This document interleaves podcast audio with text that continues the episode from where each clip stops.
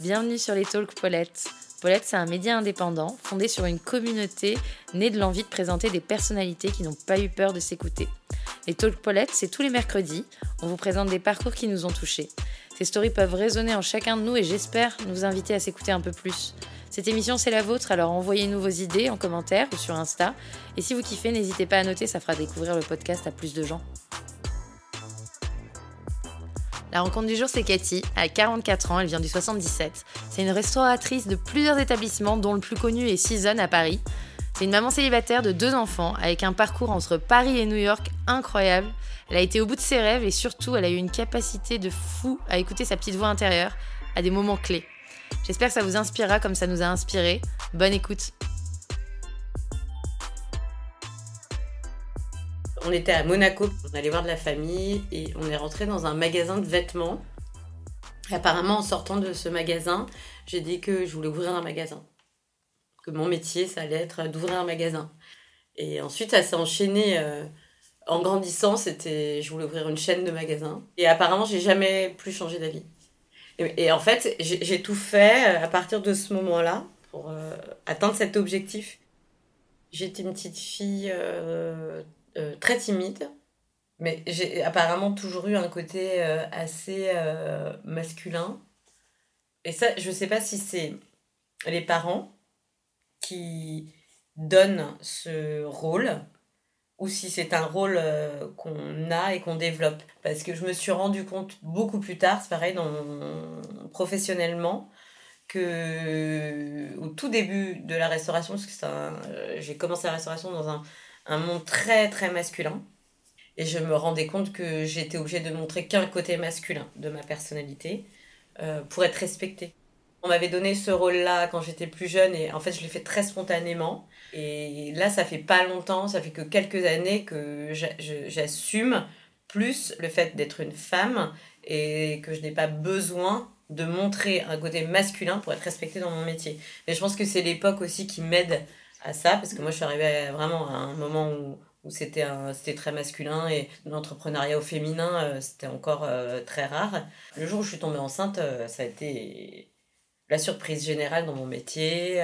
mais je pense que je, la, je, le, je le cachais en me disant je vais pas être respectée si je montre que bah, je suis une femme et que j'ai eu envie de maternité très très jeune. Je, on va pas me respecter dans mon métier. C'est quelque chose que je ne disais jamais. Quand euh, je me suis installée à Paris euh, pour euh, mes études, je commençais par sortir tous les soirs. J'ai fait le, la partie marketing de S-Mode. C'était une école privée assez chère. J'avais pris un, un crédit étudiant où on paye en fait pendant les quatre premières années, on paye que les intérêts. Du coup, je bossais le week-end pour, pour payer. J'arrive à me projeter plus ou moins parce que je savais pas si ce milieu-là allait me convenir. Donc euh, à ce moment-là, je ne me pose pas de questions sur l'après. Je vis le moment présent euh, de je, je vais en cours, euh, je suis à Paris, je sors et je vis des expériences. Enfin, c'est une expérience, je pense, pour moi. C'est le moment où je grandis, je pense. Alors, à la fin de mes études, je fais un, on doit faire un stage pour euh, faire le mémoire de fin d'études. Et moi, je rencontre euh, au bain-douche, ça va pas faire très sérieux, mais je rencontre au bain-douche un soir où il y a un défilé, euh, un créateur du sentier. Je vais lui demander de faire mon stage là. Dans mon, mon école, tout le monde fait des stages dans des maisons de luxe. Parce que c'est comme ça. Parce que c'est ça la mode à ce moment-là. Et le sentier, c'est les copieurs, les imposteurs, euh, enfin le, la honte quoi, la honte de la mode. Et moi, je décide de faire un mémoire sur le sentier. Et en fait, aujourd'hui, je suis super contente parce que je me dis qu'il y a des modèles de marques qui se développent en circuit court et qui sont pas des marques qui copient ou marques du sentier ou un, truc de honte. Ouh là là, c'est la honte.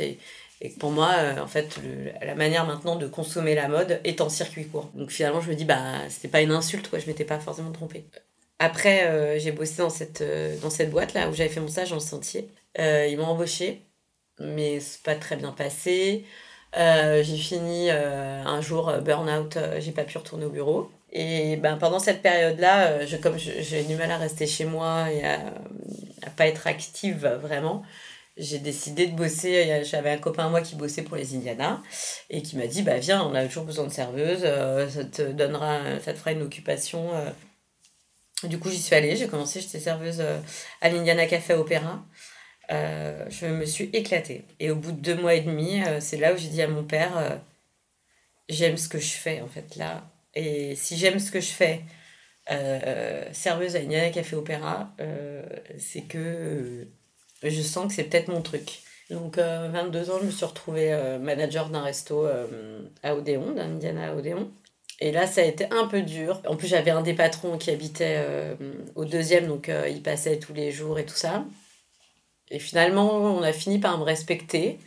Et d'ailleurs, un jour, euh, Richard, euh, donc celui qui habitait euh, au-dessus, promenait son chien et il m'a appelé en faisant un signe de la main pour que je rejoigne à l'extérieur et il m'a dit Tu seras patronne un jour. Et quand je suis à l'Indiana, j'ai un petit copain qui travaille dans la restauration. Et c'est le seul, le premier qui m'en fait voir de toutes les couleurs. Je perds confiance en moi à ce moment-là en tant que femme parce qu'avant c'était un peu plus facile. Je pense qu'il me fait douter de moi en tant que femme et je pense que c'est aussi pour ça que je travaille beaucoup. Et c'est ça, en fait, il y a une rupture euh, à un moment et je me dis, oulala, là, il faut que je parte loin de cette personne. Je dis à mes, mes patrons que je vais partir, ils me demandent pourquoi, je leur dis je pars à New York et ils me disent c'est génial, pars, euh, fais ton expérience, tu auras toujours une place avec nous. Euh. Et je pars sans connaître cette ville je réserve euh, trois jours dans une auberge de jeunesse parce que moi je me dis comme dans les films je vais euh, bah, dans une auberge de jeunesse je vais euh, rencontrer dès le lendemain des gens et puis on va prendre une coloc et puis ça va être super. Voilà. Je me retrouve dans cette auberge de jeunesse hyper glauque dans une chambre mais glauquissime et j'ai passé la nuit à me dire que je partais, repartais le lendemain. Et je me dis je vais appeler mes parents pour leur dire que je pense que c'est une erreur et que je vais rentrer et là, euh, ma mère euh, répond et me laisse pas parler. Et elle me dit Ah, c'est génial, je suis à Monaco, j'ai croisé mon ami d'enfance. qui m'a dit qu'on avait un ami d'enfance qui, euh, qui habitait à New York. Elle m'a donné ses coordonnées. Je veux absolument que tu l'appelles, ça me rassure. Comme ça, je sais qu'il y a quelqu'un sur qui tu peux compter, etc. Et était hyper emballée. Et du coup, j'ose pas dire que je veux rentrer. Donc, j'appelle l'ami de ma mère. Et il me dit, tu es où? Je lui explique euh, où je suis. Il me dit, écoute, euh, j'ai un studio euh, dans mon immeuble qui est disponible en location. et je me retrouve sur Madison Avenue, au dernier étage, dans un petit studio qui est comme une maisonnette qui est posée sur le toit. Et il me dit, oui, tu es la seule à avoir accès au toit. Et du coup, je dis, bah ok. Il me fait, ça te plaît? Mais je dis, bah c'est magnifique, c'est génial. Et du coup, là, je me dis, ok, bon, je vais rester. Et euh, cet ami-là, euh, enfin l'ami de ma mère, euh, me dit, bah si, parce que je voulais chercher du travail dans la restauration, il me dit, en bas, il y a un bistrot français, je connais le propriétaire, si tu veux, va voir de ma part. Enfin, ça a été un enchaînement de, de, de, de rencontres et tout ça, et je me suis éclatée. Ça a changé ma vie.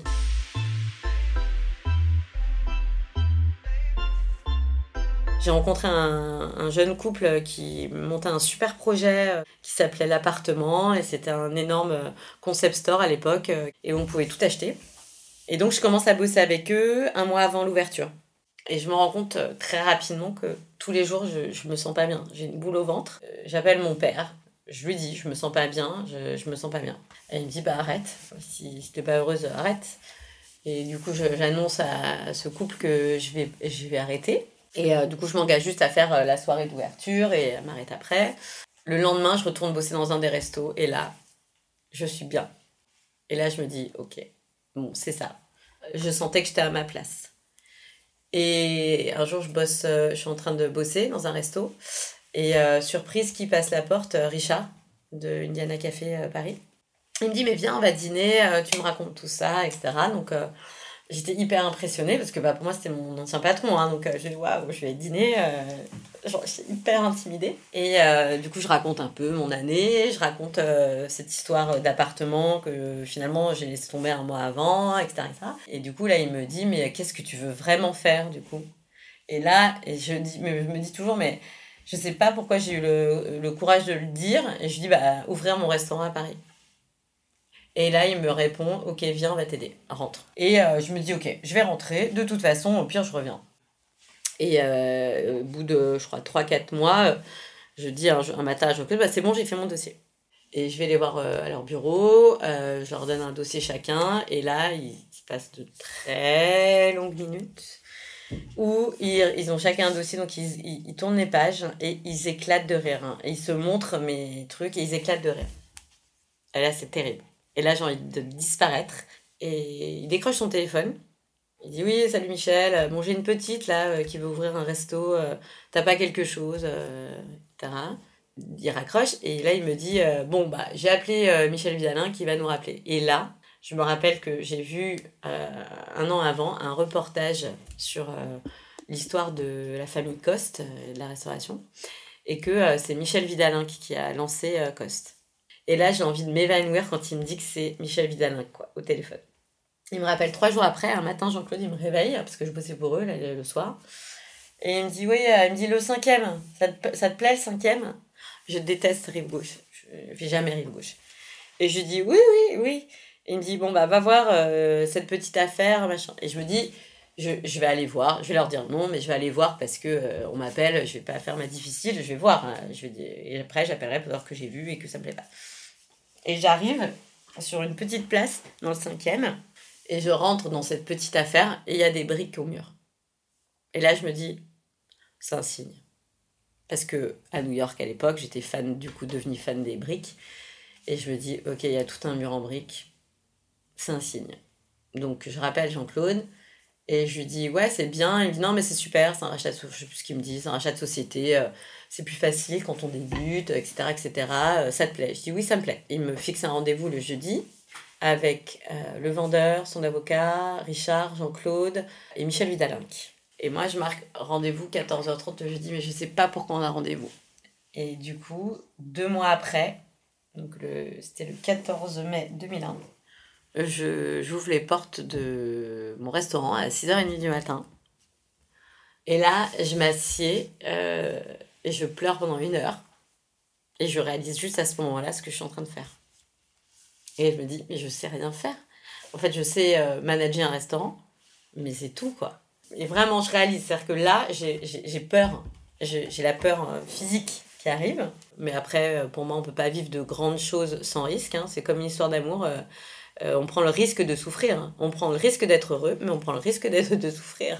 J'ai pris confiance en moi euh, chez Season, hein, parce que je suis restée associée euh, longtemps avec Richard et Jean-Claude. Et quand en fait, j'ai décidé de, rester seule, j'ai eu très très peur, hein, parce que j'avais l'impression que sans eux, j'allais pas y arriver. Et en fait, je me rends compte que j'y arrive toute seule. Pour moi, la vie, c'est ça, même dans le travail, quoi moi, je prends la vie comme une euh, grande aventure euh, excitante. J'aime bien me dire que tout peut arriver.